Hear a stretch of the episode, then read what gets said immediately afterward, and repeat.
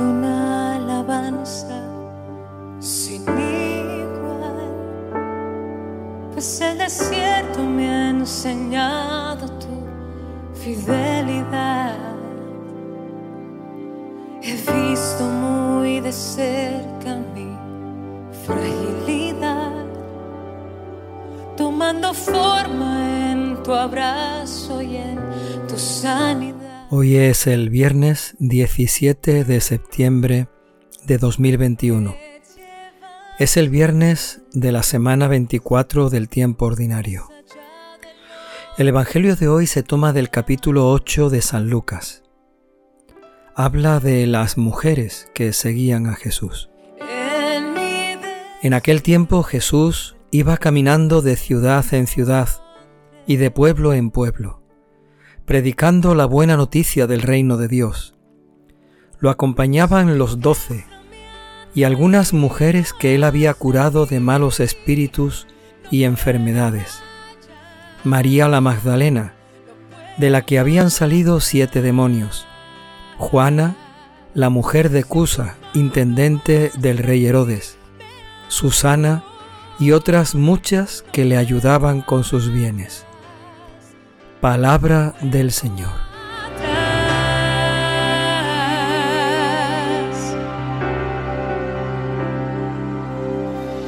Canto una alabanza sin igual, pues el desierto me El Evangelio de hoy es un pasaje muy pequeño, apenas son tres versículos, en los que se nos cuenta la actividad de Jesús de una manera muy resumida, muy sintética. Y también se nos habla de los seguidores de Jesús, especialmente de el grupo de algunas mujeres que acompañaban a Jesús. En definitiva, este Evangelio nos invita a que lo escuchemos y a que nos sintamos también llamados, invitados como los discípulos del Señor, como aquellas mujeres, también nosotros invitados y llamados a seguir al Maestro.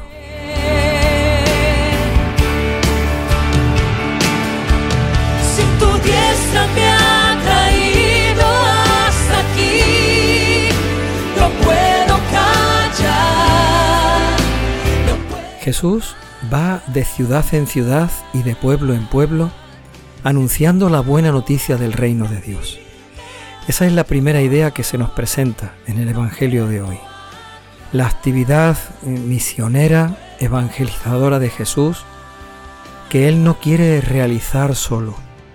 Él ha creado un grupo, ha llamado a unos discípulos, ha formado una comunidad y en esa comunión de seguidores de Jesús, el Maestro, con sus discípulos, él anuncia la buena noticia del reino de Dios.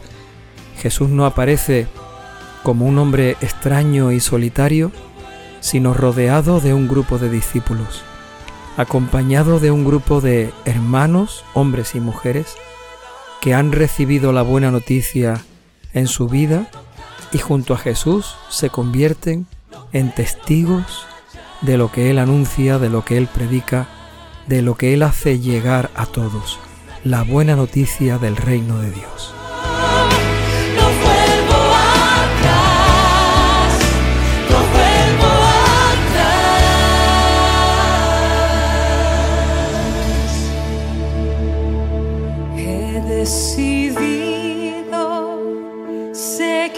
El Evangelio nos dice que entre esos seguidores estaba el grupo de los doce, los doce apóstoles a los que el Señor había llamado por su nombre, les había invitado a estar con Él. Pero también había un grupo de mujeres, seguramente más amplio, más numeroso que las que se nos cuenta aquí en el Evangelio de hoy.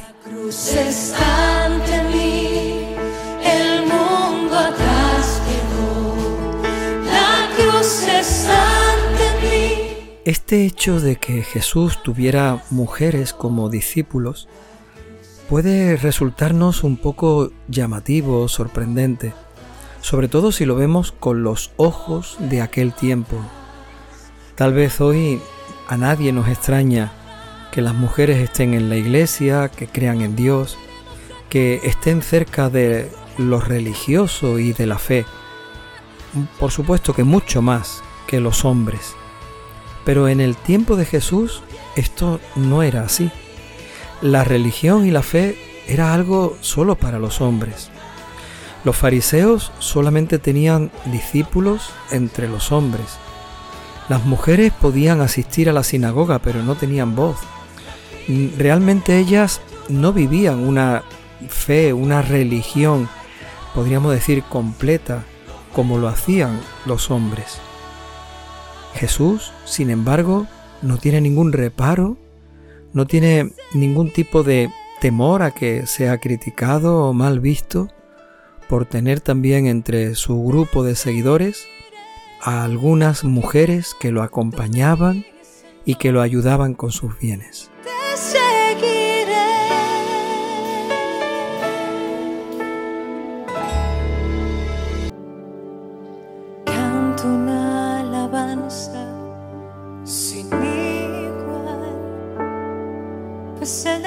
A lo largo de todo el Evangelio nos encontramos con muchas mujeres que hablan con el Señor, que se acercan a Él, algunas que reciben algún milagro, algunas que quedan curadas o otras que quedan perdonadas o algunas que el milagro no lo hace con ellas, sino con su hijo, por ejemplo, la viuda de Naín, con su hijo muerto.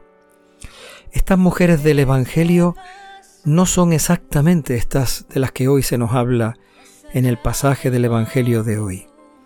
Las mujeres que se acercan en un momento determinado, concreto a Jesús, que reciben un milagro, que reciben una gracia, un perdón, una misericordia de Dios, de Jesucristo, pues son mujeres que en un momento concreto aparecen en la vida del Señor. Sin embargo, las mujeres de las que hoy se nos habla son verdaderas seguidoras, verdaderas discípulos, son verdaderas mujeres que están con el Señor y que le ofrecen un compromiso constante, permanente. Están con Él.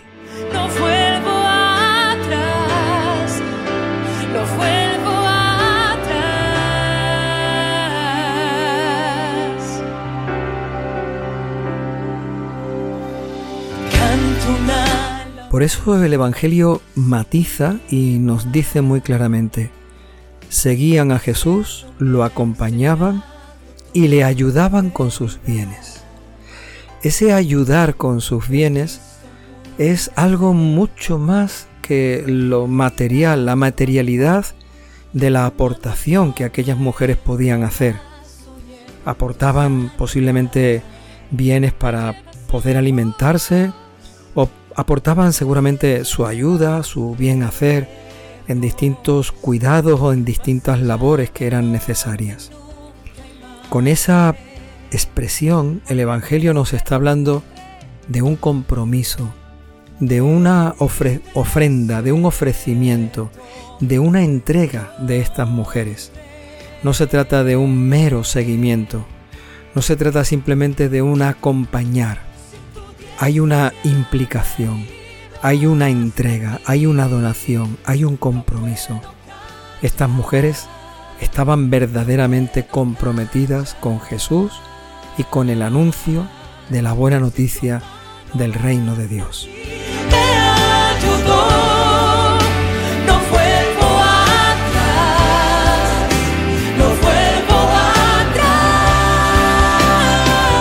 ¿Quiénes son estas mujeres de las que se nos habla hoy en el Evangelio? En concreto son tres. De ellas, tal vez María Magdalena es la más conocida.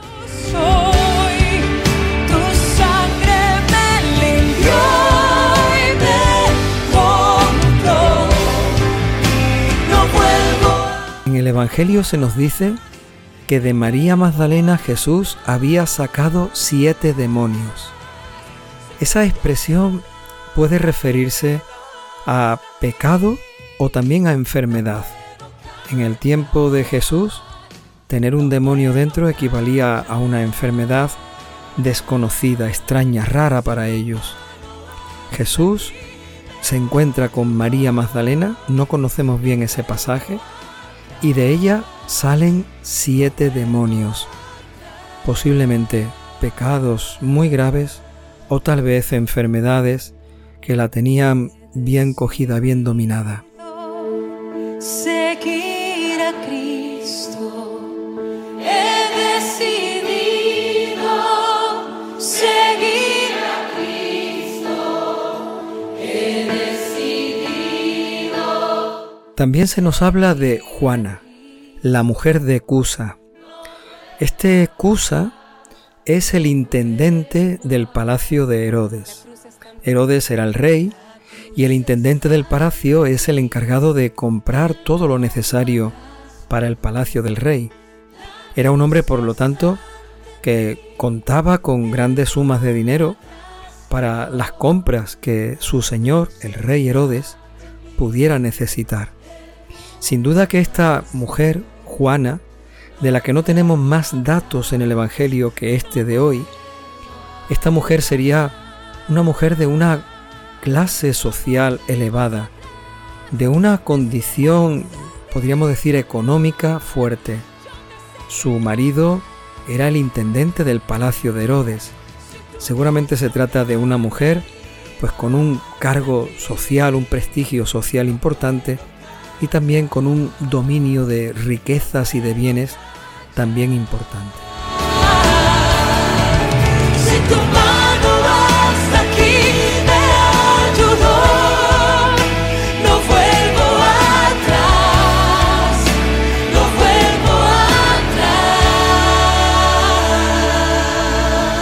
Y se nos da otro nombre, Susana, de la cual no se nos explica nada más, no se nos da ningún matiz, ninguna explicación sobre su persona y otras muchas que le ayudaban con sus bienes.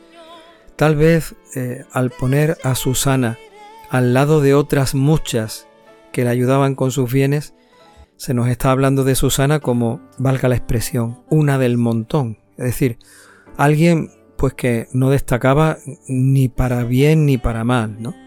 Que no se trataba de una persona ni con una prestigio o clase social elevada, ni una pecadora o una persona muy enferma, gravemente enferma. Es decir, alguien normal y corriente como otras muchas, como muchos de nosotros, como dice el Evangelio, que seguían también a Jesús. Me llevas lejos, más allá